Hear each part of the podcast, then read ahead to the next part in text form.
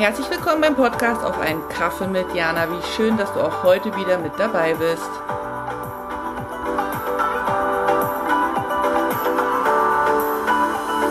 Hallo, Jana hier und willkommen zum Adventskalender heute zum Buchstaben D wie Dankbarkeit.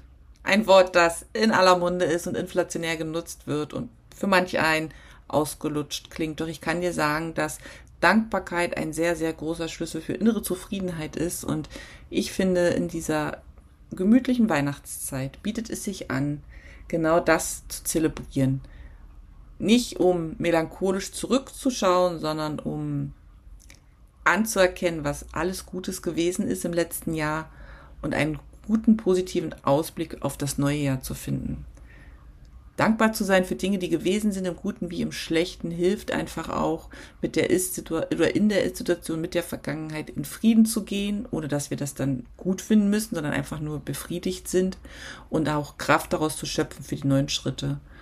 Und Dankbarkeit, gerade jetzt, wenn eh alles ein bisschen gemütlich wird um uns herum und wir die Kerzen anmachen, ähm, gibt einem nochmal so ein, ein schönes, warmes Gefühl finde ich.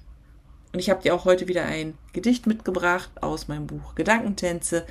Diesmal heißt es, um was es geht. Also ähm, lehne ich zurück und viel Freude beim Zuhören. Um was es geht. Es geht nie um die anderen. Es geht immer nur um dich und mich. In jedem Gespräch, in jedem Miteinander. Es geht immer nur um uns. Um meine und deine Bedürfnisse, um meine und deine Träume. Und um die Umsetzung. Erst mit Worten, dann mit Taten. Es geht selten um das große Ganze, oft nur um den Moment, diesen einen, in dem wir uns trafen, uns gegenüberstehen, gegenüber sitzen, nebeneinander liegen.